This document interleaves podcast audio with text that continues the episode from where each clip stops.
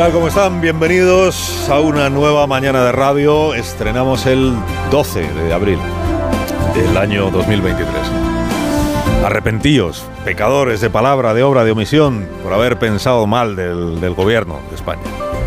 Atajo de maliciosos que veis la sombra del mal en toda acción gubernativa, insidiosos que convertís una carta amistosa, una carta plena de información pertinente y de intenciones bondadosas, en una suerte de amenaza a quien se, se atreva a desairar al presidente más desinteresado que hemos tenido nunca en este país, que es Pedro Sánchez.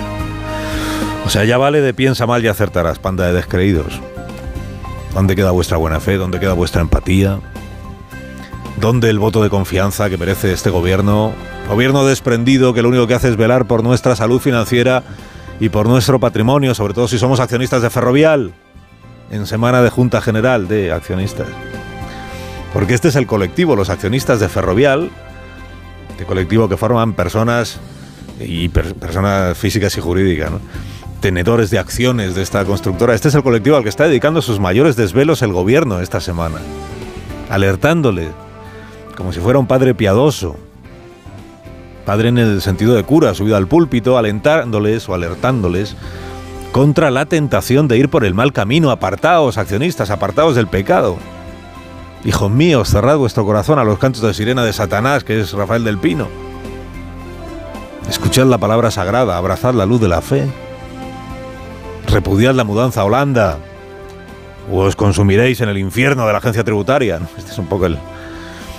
Bueno, ya le vale a la gente, a la gente de este país, en serio, que el Ministerio de Economía hace un esfuerzo extra al que no está obligado, hace un esfuerzo para ayudar a este grupo de personas a tomar la mejor de las decisiones sobre su patrimonio.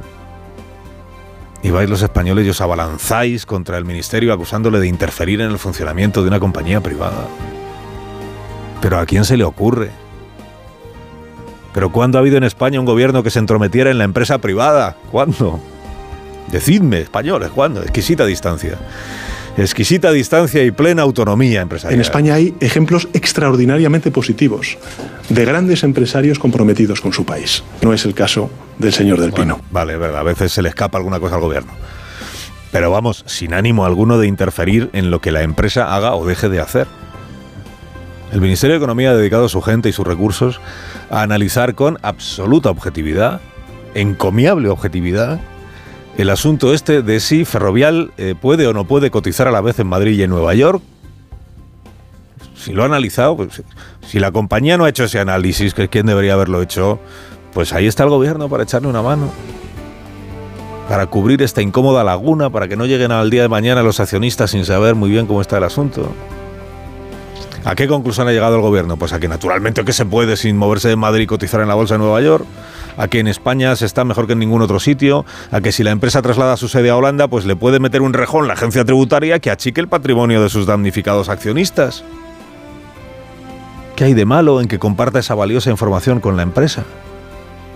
Y con los propios accionistas, que lo que tendrían que estar es agradecidos al gobierno por el desvelo con el que los está cuidando. Dígalo usted, vicepresidenta Calviño. Nosotros tenemos un eh, respeto absoluto por las decisiones que pueda tomar la Junta General de esta como de cualquier otra empresa, por supuesto. Eh, creo que sí es importante que esa decisión se tome con eh, toda la información relevante, que sea una decisión bien informada y que, por tanto, no hay ningún obstáculo ni ningún elemento en cuanto a la cotización en la bolsa española para lograr esa doble cotización. Eso es. Eso es. Está haciendo la vicepresidenta esta labor loable de servicio público. Servicio público al accionariado de una constructora. Ella hace un servicio público y la respuesta que recibe, pues ya lo vio usted ayer. La respuesta que recibe de la constructora, de la empresa, es el recelo. La sospecha, ¿no? Esta idea descabellada de que el gobierno está metiendo presión a los accionistas para que se subleven contra los planes de Satanás del Pino. ¿no? Ya lo escuchó usted ayer en este programa, ¿no? El portavoz de Ferrovial respondiendo que en efecto en toda su larga, larguísima trayectoria nunca había visto una situación como esta, el gobierno enviando una carta en la misma semana de la Junta de Accionistas, ¿no? defendiendo que los accionistas tomen sus decisiones sin presiones ni injerencias, discutiéndole al gobierno su criterio sobre la doble cotización bursátil, repitiendo que el motivo de trasladar la sede no es pagar menos impuestos porque en realidad van a seguir pagando más o menos lo mismo. no hay ninguna eh, razón fiscal. La fiscalidad es neutra, no tiene ningún impacto y sería igual que siguiéramos con la cabecera de la sociedad aquí en España o que se mueva a Ámsterdam. El gobierno es todo bondad, pura información y la empresa se lo toma como una arremetida y como un afán por intoxicar. Y aún responde a la carta del gobierno con otra carta. ¿Dónde se habrá visto esto? Te mandan una carta y vas tú y respondes. Con una carta en la que Ferrovial deja caer, el consejero delegado de Ferrovial, que no es de recibo andar filtrando el supuesto castigo fiscal que sufriría la compañía si no atiende a lo que se le está diciendo desde el gobierno. Dice el consejero delegado, o viene a decir, porque la carta también es muy amable, pero dicen que queda la independencia de criterio técnico que se le supone a la agencia tributaria, claro.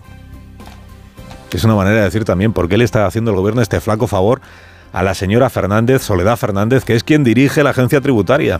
La agencia comprobará cuando corresponda esa, esa operación como, como cualquier otra.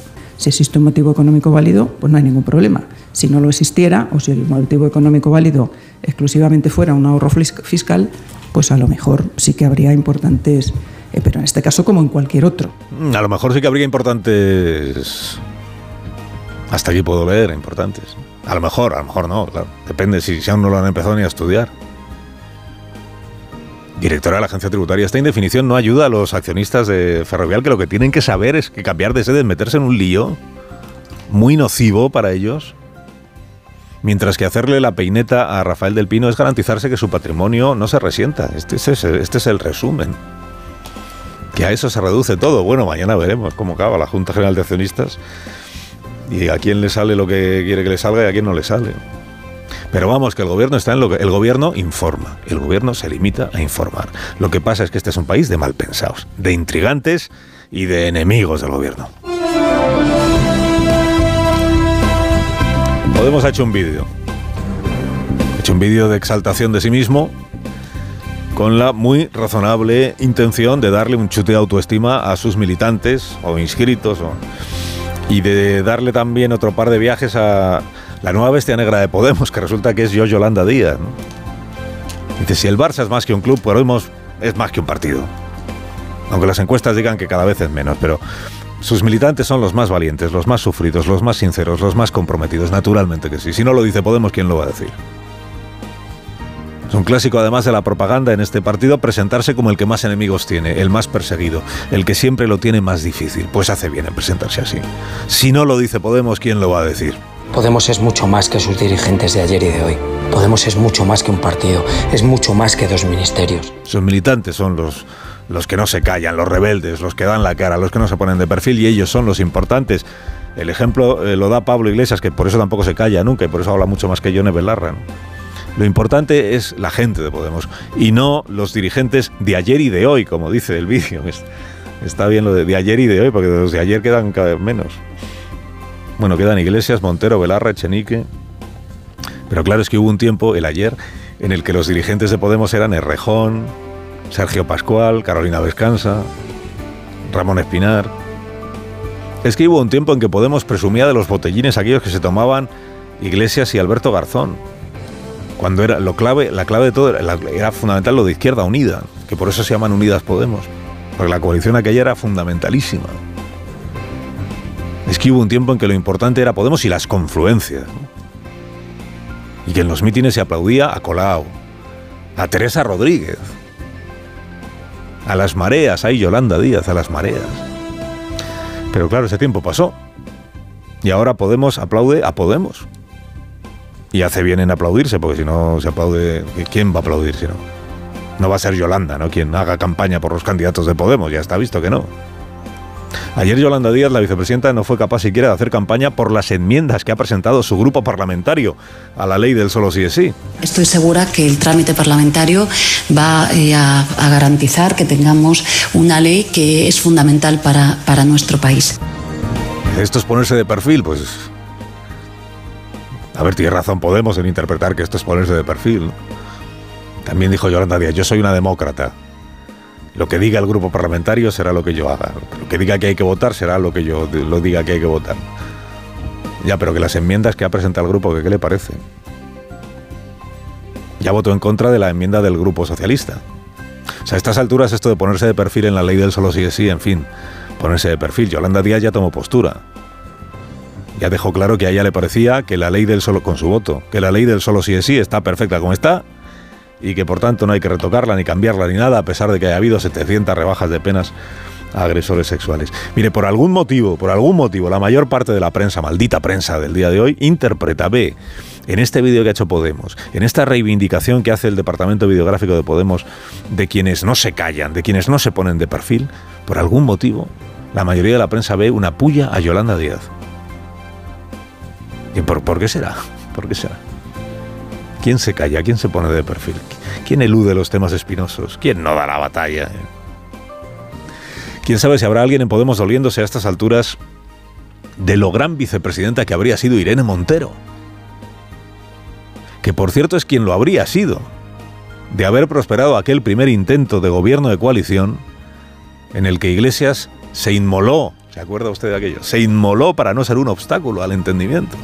Y la vicepresidenta iba a ser Irene Montero. Cuando Yolanda Díaz pues no era más que la cara visible, mucho menos visible que ahora desde luego, de las mareas. Pero así se escribe la pequeña historia de la política. Unos que ganan peso, otros que lo pierden, y uno que no soporta que lo gane la otra y él lo pierda. Carlos Alsina en Onda Cero.